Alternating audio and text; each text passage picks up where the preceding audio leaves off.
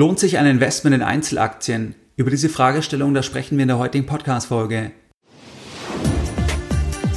Herzlich willkommen bei Geldbildung, der wöchentliche Finanzpodcast zu Themen rund um Börse und Kapitalmarkt.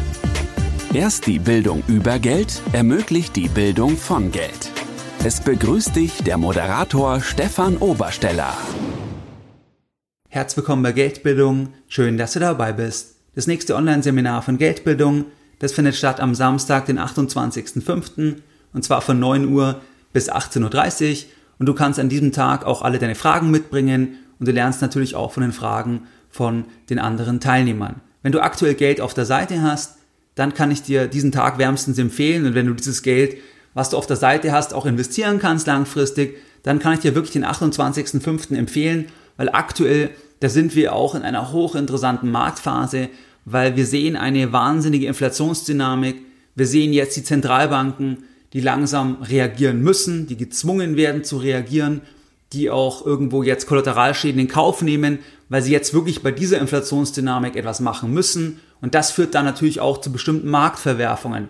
Beispielsweise im Anleihenbereich sehen wir schon ziemliche Marktverwerfungen oder auch im Wachstumsbereich bei Aktien sehen wir auch Marktverwerfungen. Das sind alles dann auch Long Duration Assets, das heißt, die besonders sensitiv reagieren auf Zinsveränderungen und der Markt preist ja bereits deutlich höhere Zinsen ein. Das heißt, hier ergeben sich einfach interessante Konstellationen und darüber werden wir dann auch am 28.05. sprechen. Und wenn du dort dabei sein möchtest, dann empfehle ich dir, dass du baldmöglichst auf geldbildung.de slash Seminare gehst. Dort findest du dann den Link zur Veranstaltung, kannst dich einschreiben und dann freue ich mich, wenn wir uns dann am 28.05. virtuell kennenlernen. In der heutigen Podcast-Folge, da möchte ich mit dir über eine sehr interessante Fragestellung sprechen und zwar über die Fragestellung, ob sich eigentlich jetzt im Jahr 2022 ein Investment in Einzelaktien lohnt. Das heißt, was gibt es für Argumente, die eigentlich für ein Engagement in Einzelaktien sprechen und ich werde da auch ein bisschen meine Erfahrungen mit einbringen, meine Sichtweise, weil natürlich ist es so,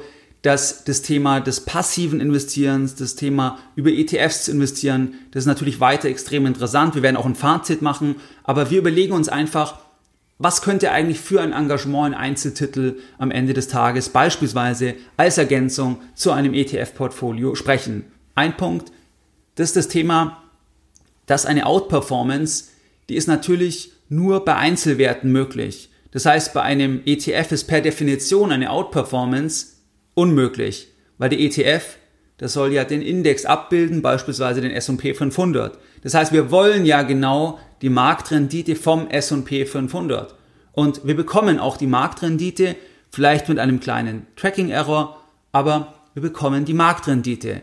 Das heißt natürlich auch, dass wir nicht das Doppelte, das Dreifache oder das Fünffache der Marktrendite bekommen können. Wir wissen natürlich statistisch, dass es schwierig ist, langfristig eine Rendite oberhalb der Marktrendite zu erzielen. Zumindest das sind die Ergebnisse ja auch der Wissenschaft.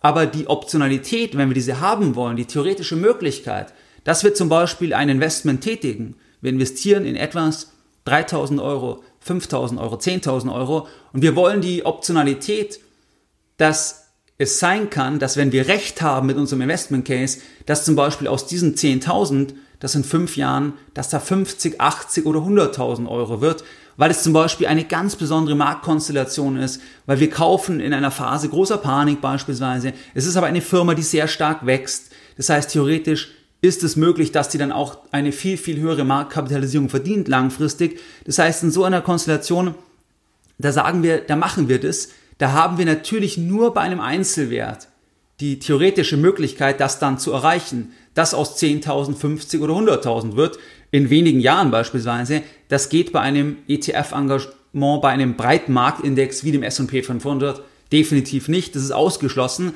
weil wir ja einfach auf ganz viele Unternehmen setzen. Und das hat ja auch viele Vorteile, aber es das heißt einfach auch, dass natürlich die Rendite sich in einem bestimmten Korridor bewegen wird. Das heißt, wir haben dann die Rendite, wenn wir in die Vergangenheit schauen, dann können wir sagen, vielleicht wird es in Zukunft ein bisschen geringer sein, die Durchschnittsrendite, aber das ist die Größenordnung. Aber die Rendite wird dann nicht bei 40, 50, 80 Prozent oder 100 Prozent pro Jahr liegen. Das ist einfach ausgeschlossen. Wir sehen das ja bei den Anlegern, die extrem reich geworden sind, bei den Unternehmern, die ja dann oft die Firmen gegründet haben oder sich früh eingekauft haben und dann die Firmen groß gemacht haben, dass die extrem konzentriert unterwegs sind. Das heißt, die haben dann auf ganz wenige Titel gesetzt, die waren dort dann erfolgreich und dann sind sie extrem reich geworden. Auf ganz, ganz großen, auf ganz, ganz großen Ebene ist es zum Beispiel Elon Musk. Elon Musk hat immer seine Assets wirklich in ganz wenige ähm, Themen investiert. Er ist da immer im wahrsten Sinne des Wortes all in gegangen. Und weil dann die Sachen, wo er all in gegangen ist, wo er also ein Klumpenrisiko aufgebaut hat, weil dann die jeweiligen Klumpen sich jetzt Stand heute so gut entwickelt haben, ist er einfach unglaublich reich geworden. Und es wäre natürlich nicht rechnerisch mit einem Marktinvestment gegangen, weil dort dann die Multiplikatoren gar nicht gegeben sind. Also schon mal auch gar nicht, also theoretisch gar nicht gegeben sind, dass man überhaupt auf, auf dieses Niveau dann kommen kann, dass man dann ähm, diese Multiplikatoren erreichen kann. Also das ist ein bisschen das Thema Outperformance durch Konzentration möglich. Also dass sich auch eine Aktie mal verfünffacht oder mehr in kurzer Zeit. Ich hatte beispielsweise 2020 eine Aktie, die hatte sich in wenigen Wochen fast verzehnfacht. Einfach weil es ein Thema war, was dann voll in den Fokus gekommen ist. Und dann ist die Aktie auch in Folge von einem Hype, natürlich auch von einem operativen Zugewinn, aber auch von einem Hype, in kurzer Zeit ganz extrem gestiegen.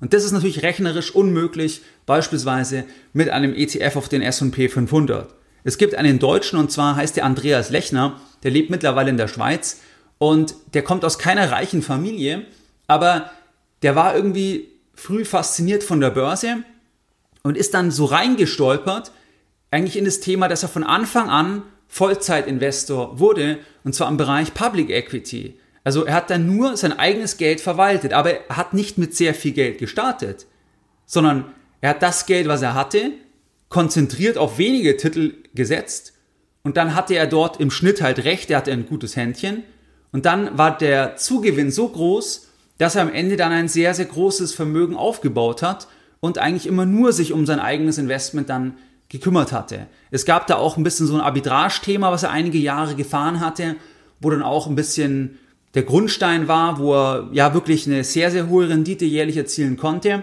Aber das ist natürlich etwas, was statistisch extrem selten ist, aber die Optionalität, dass es überhaupt möglich ist, geht eben dann nur über diese Konzentration. Und es gibt auch ein interessantes Interview von ihm bei YouTube. Und zwar kannst du einfach bei YouTube mal eingeben, What did I learn as an investor from my closest friend Andreas Lechner? A Fireside Talk. So in die Richtung ist, glaube ich, die, die Überschrift. Du findest dann das Video, auch wenn du einfach Andreas Lechner eingibst. Und das wäre jetzt so ein Beispiel, sehr konzentriert.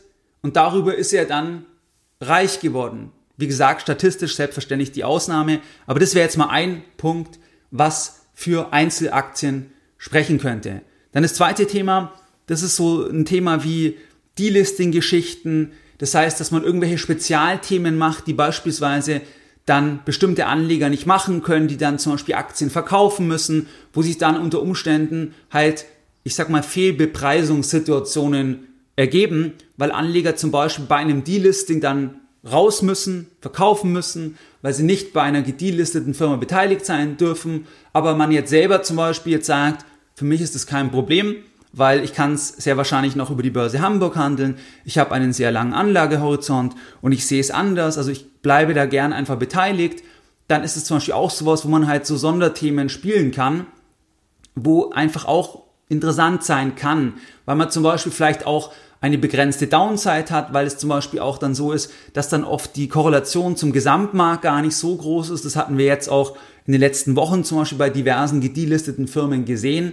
Aber wichtig, Delisting heißt nicht unbedingt Erfolg, sondern die Firma muss natürlich auch passen. Aber das könnte was sein oder auch sowas wie Squeeze-Outs beispielsweise.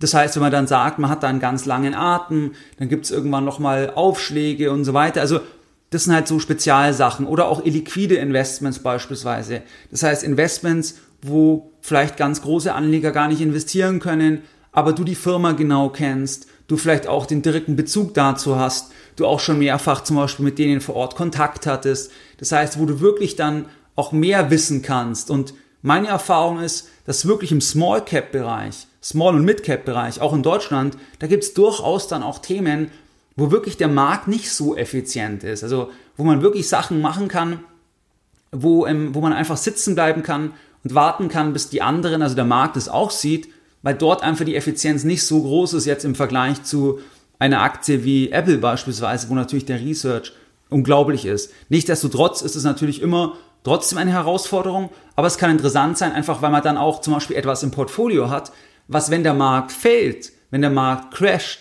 wo dann einfach nicht so stark mitfällt, weil da die Mechanismen einfach anders sind bei so illiquiden Investments. Also Spezialthemen, das könnte auch ein Punkt sein für ein Engagement in Einzelaktien. Jetzt folgt eine kurze Unterbrechung der heutigen Podcast-Folge mit einer Werbung. Die heutige Folge wird unterstützt von Coinbase. Coinbase ist eine börsennotierte Handelsplattform für Kryptowährungen bzw. für digitale Assets. Immer mehr Profi-Anleger, wie beispielsweise Family Offices, die setzen mittlerweile auch auf Kryptowährungen, um die eigene Geldanlage weiter zu diversifizieren und Renditechancen gezielt zu nutzen. Coinbase bietet hierbei eine vertrauenswürdige und eine benutzerfreundliche Plattform zum Kaufen, Verkaufen und zum Halten von Kryptowährungen. Für Großinvestoren, da stellt Coinbase das Einfallstor zum Kryptomarkt dar und das zeigt dir das Vertrauen, das sich Coinbase mittlerweile im Markt erarbeitet hat. Coinbase unterstützt die beliebtesten Kryptowährungen auf dem Markt und macht sie auch für dich als Privatanleger ganz einfach zugänglich. Coinbase ist komplett auf Deutsch verfügbar und du kannst Geld in Euro einzahlen und dann das jeweilige Handelspaar handeln, das heißt beispielsweise Euro, Bitcoin. Mit Coinbase hast du dein Portfolio von digitalen Assets immer auf einen Blick. Es gibt zahlreiche Lernressourcen und eine mobile App. Millionen von Menschen in über 100 Ländern vertrauen Coinbase ihre digitalen Assets an. Ich bin selber auch schon viele Jahre bei Coinbase Kunde. Wenn du einen sicheren Weg suchst, wie du selbst auch als Beimischung und zur Diversifikation in digitale Assets investieren kannst, dann starte noch heute mit Coinbase. Coinbase hat ein spezielles Angebot für die Hörer von Geldbildung. Für eine begrenzte Zeit, da erhältst du 10 Euro in Bitcoin, wenn du dich unter coinbase.com slash Partner slash Geldbildung als Neukunde anmeldest. Du musst dich nur anmelden und erfolgreich identifizieren und schon erhältst du die 10 Euro in Bitcoin. Melde dich jetzt an unter coinbase.com slash Partner slash Geldbildung und erhalte 10 Euro in Bitcoin. Du findest den Link auch in den Show Notes.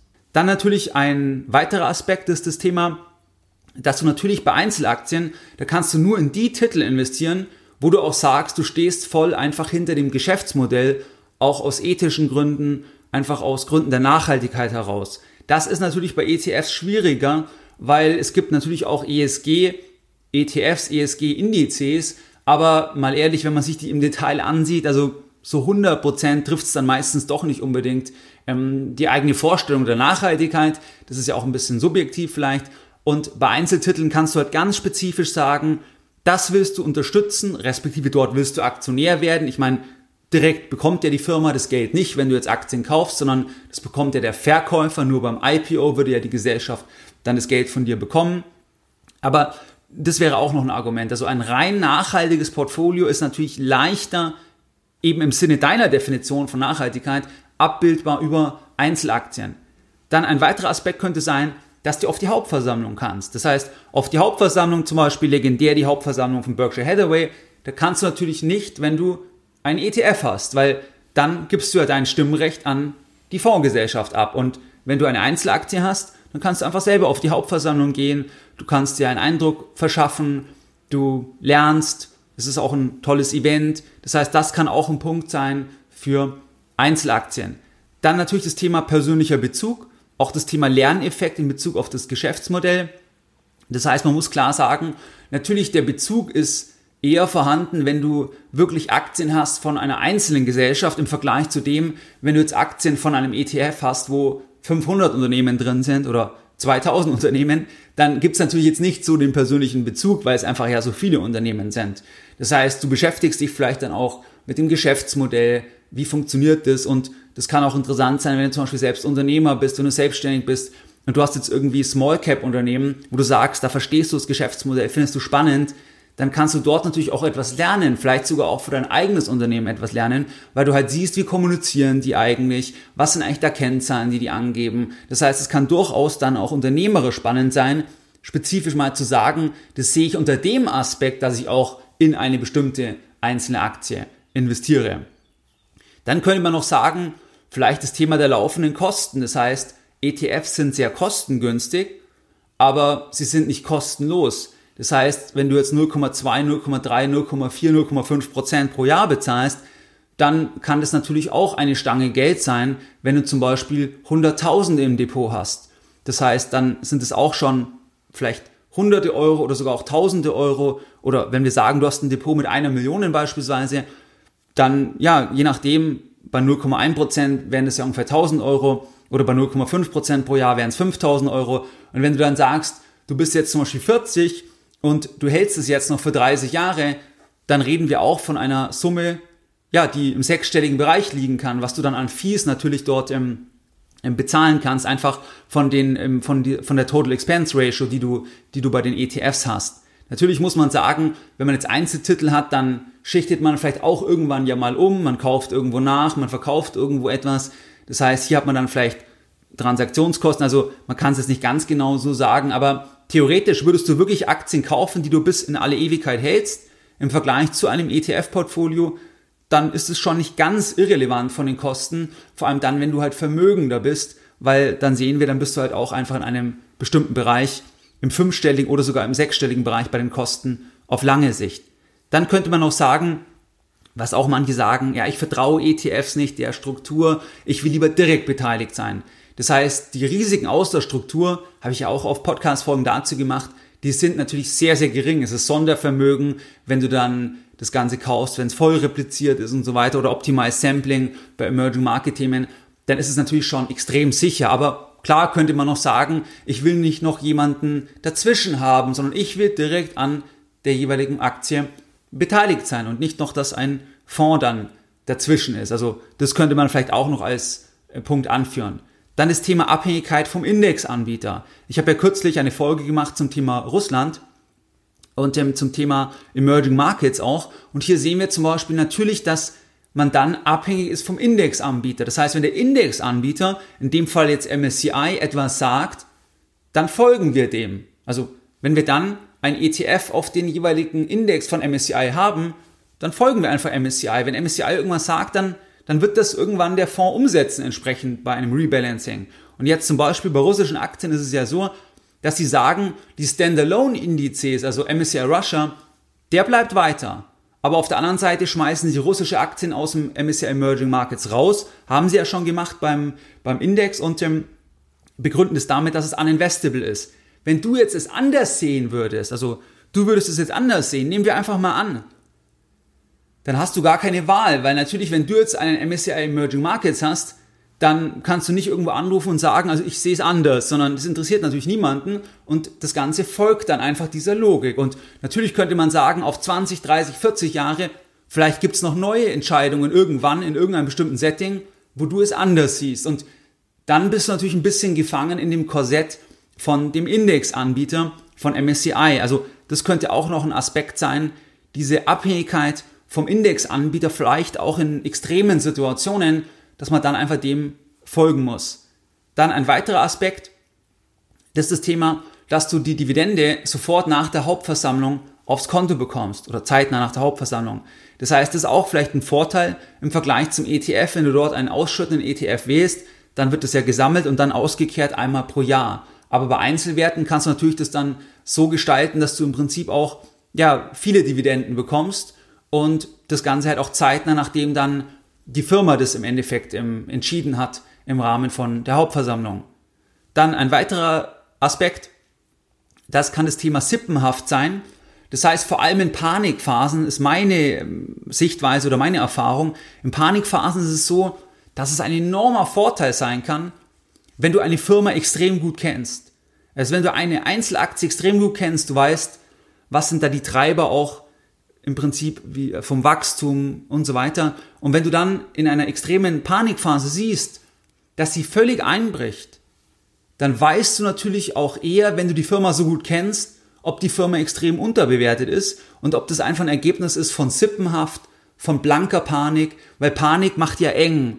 Also Panik, Abverkauf macht eng, weil dann einfach Sachen abverkauft werden, die gar nicht operativ unbedingt etwas damit zu tun haben. Jetzt mit der jeweiligen Krise, beispielsweise Finanzkrise, Dotcom-Krise, Corona-Krise oder jetzt Ukraine-Krieg, dass dort eine Sippenhaft erfolgt. Und da kann es interessant sein, wenn du dann sagst, halt, die haben damit operativ nichts zu tun, sondern da gibt es jetzt einfach das Thema, das wird abverkauft. Und eigentlich profitieren die vielleicht sogar. Eigentlich profitieren die vielleicht sogar. Das war zum Beispiel jetzt bei dem Ukraine-Krieg, war das hochinteressant, weil an dem Tag, wo Russland die Ukraine angegriffen hat, da war es so, da ging erstmal alles runter. Da gingen dann zum Beispiel auch Unternehmen runter wie Hensoldt oder wie Rheinmetall, das sind ja Rüstungsgesellschaften, die gingen runter. Und jetzt kann natürlich ein Anleger sich überlegen, also man muss natürlich überlegen, ob man überhaupt in dem Bereich was machen möchte, aber wir lassen das mal außen vor und überlegen uns einfach diese Logik, die gilt natürlich auch in anderen Bereichen. Aber dass im Prinzip diese Aktien fallen, obwohl ja mit einer ganz großen Wahrscheinlichkeit das ja, das ja gewisse Handlungen politisch jetzt auslöst, dieses Ereignis. Und diese Handlungen, die es auslösen wird politisch, das wird ja eher zu mehr Geschäft führen. Also operativ wird wahrscheinlich das Ereignis eigentlich die Situation verbessert haben von der Gesellschaft, zumindest mittelfristig, ähm, und trotzdem fällt erstmal die Bewertung. Das ist eher sippenhaft, Panik, erstmal überall runter. Das war auch nur ganz kurz. Dann war es gleich anders, dass dann, dann in der Folgewoche, auch nach dem Statement, am, äh, dann an dem ähm, Sonntag, wo dann ähm, gesagt wurde, eben wie viel jetzt in Rüstung investiert werden wird, dass dann es wirklich so einen, so einen Short Squeeze gab, förmlich. Vor allem bei Hensoldt war das extrem. Aber das war so ein Beispiel, sippenhaft. Und das hatten wir zum Beispiel auch im März 2020 gesehen, beispielsweise bei Immobiliengesellschaften.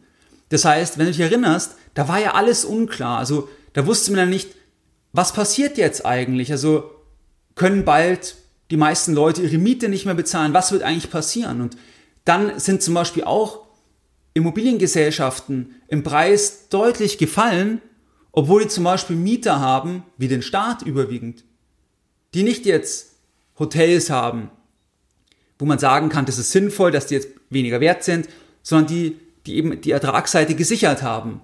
Und das ist dann schon interessant, weil damals hatte ich dann zum Beispiel auch bei Investor Relations, bei den entsprechenden Firmen einfach angerufen und auch gefragt, wie schaut es eigentlich aus?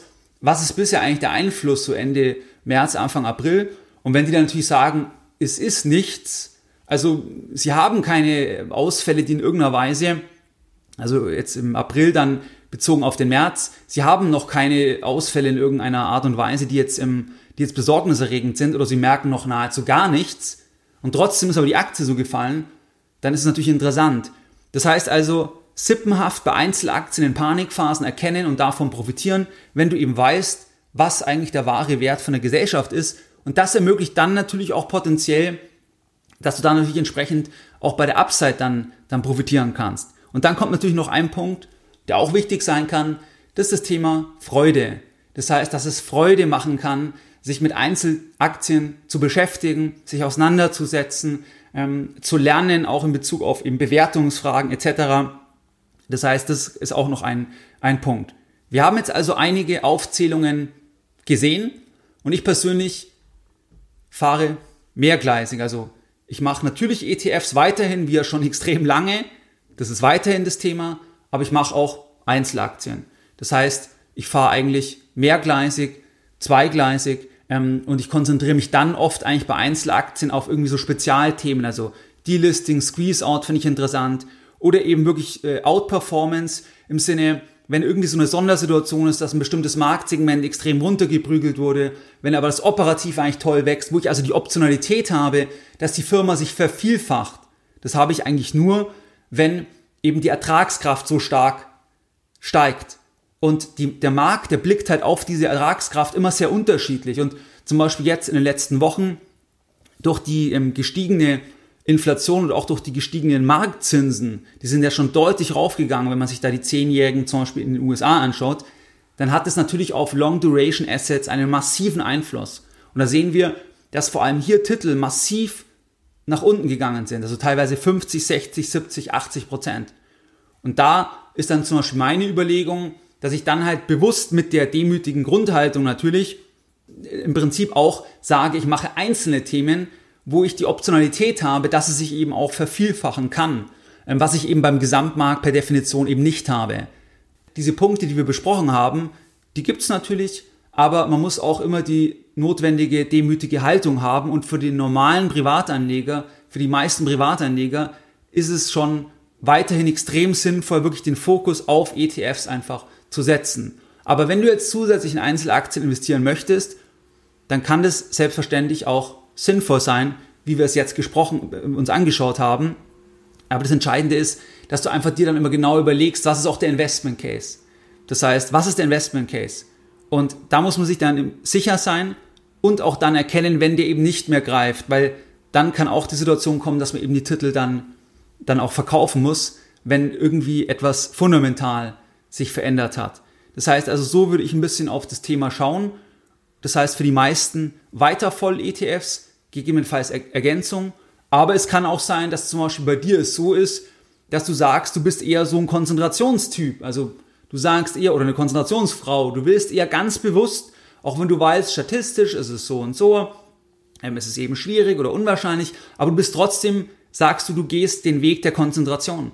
Ähm, dann kann es auch die Antwort sein, weil man ja ganz bewusst dann die Entscheidung trifft. Das heißt, man weiß, was ist statistisch so, die Wahrscheinlichkeit. Ähm, und dann kann man trotzdem am Ende natürlich zum anderen Ergebnis kommen, dass man eben auch gar nicht in ETFs investiert. Also das ist ja einfach eine, eine Frage, dass man selber sich überlegt und dann für sich selber die richtige Entscheidung trifft. Was waren jetzt die Lessons learned der heutigen Podcast-Folge? In der heutigen Podcast-Folge, da haben wir uns verschiedene Punkte angesehen, und zwar die für ein Engagement in Einzelaktien sprechen. Das war einmal das Thema Outperformance ist möglich, Spezialthemen machen, dass man dann auch nur in Titel investieren kann, die man aus ethischen Gründen vertreten kann. Dann das Thema, man kann auf die Hauptversammlung, man hat einen persönlichen Bezug, man hat keine laufenden Kosten, man hat keine Risiken aus der Struktur, keine Abhängigkeit vom Indexanbieter, man bekommt die Dividende zeitnah nach der Hauptversammlung, man hat kein oder kann die Sippenhaft ausnutzen in Panikphasen, die es dann bei Einzelaktien gibt, die man dann auch gut kennt beispielsweise und auch, dass es Freude bereitet. Unterm Strich ETFs weiter sinnvoll für viele Privatanleger, gegebenenfalls einfach ergänzen mit einzelnen Titeln, aber dann immer auch einen entsprechenden Investment Case dann haben. Wie du es gewohnt bist, dann möchte ich auch die heutige Podcast-Folge wieder mit einem Zitat beenden und heute ein Zitat von André Costolani. Feststellen, wer ein guter Börsianer war, das können nur die Erben. Mehr Informationen zu Themen rund um Börse und Kapitalmarkt findest du unter www.geldbildung.de. Und immer daran denken, Bildung hat die beste Rendite.